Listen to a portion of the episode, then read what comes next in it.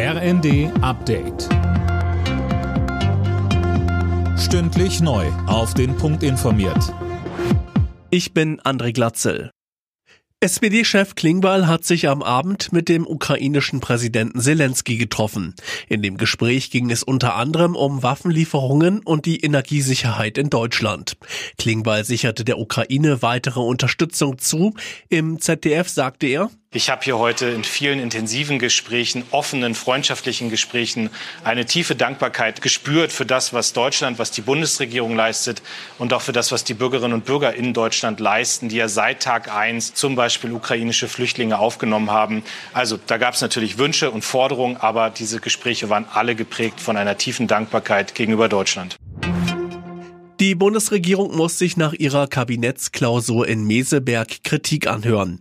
Die Opposition meint, das Ganze war nur eine Therapiesitzung für die Ampel und zentrale Reformprojekte wie beispielsweise die Kindergrundsicherung werden nicht umgesetzt oder blockiert. Bis zu 900 Milliarden Euro. So viel könnte Deutschland der Klimawandel bis Mitte des Jahrhunderts kosten. Das zeigt eine Studie im Auftrag des Bundeswirtschaftsministeriums. Das ist ja ein ziemlicher Hammerbetrag. Wie kommt der denn zustande, Alena Tribold?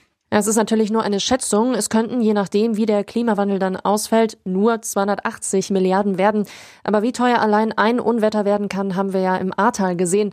Und in der Studie werden nicht nur die direkten Zerstörungen durch Überschwemmungen oder Stürme mit einberechnet, sondern auch Produktionsprobleme, weil Lieferketten durch Katastrophen abreißen. Wie es aus dem Wirtschaftsministerium heißt, wird aber an einem Gesetz gearbeitet, damit der Klimawandel eben nicht so teuer wird. Der Bund will den Bau von Fahrradparkhäusern an Bahnhöfen und anderen ÖPNV-Haltestellen fördern. Laut Redaktionsnetzwerk Deutschland sollen bis 2026 insgesamt 110 Millionen Euro investiert werden. Das Geld soll zum Beispiel an Länder, Kommunen und Verkehrsbetriebe fließen.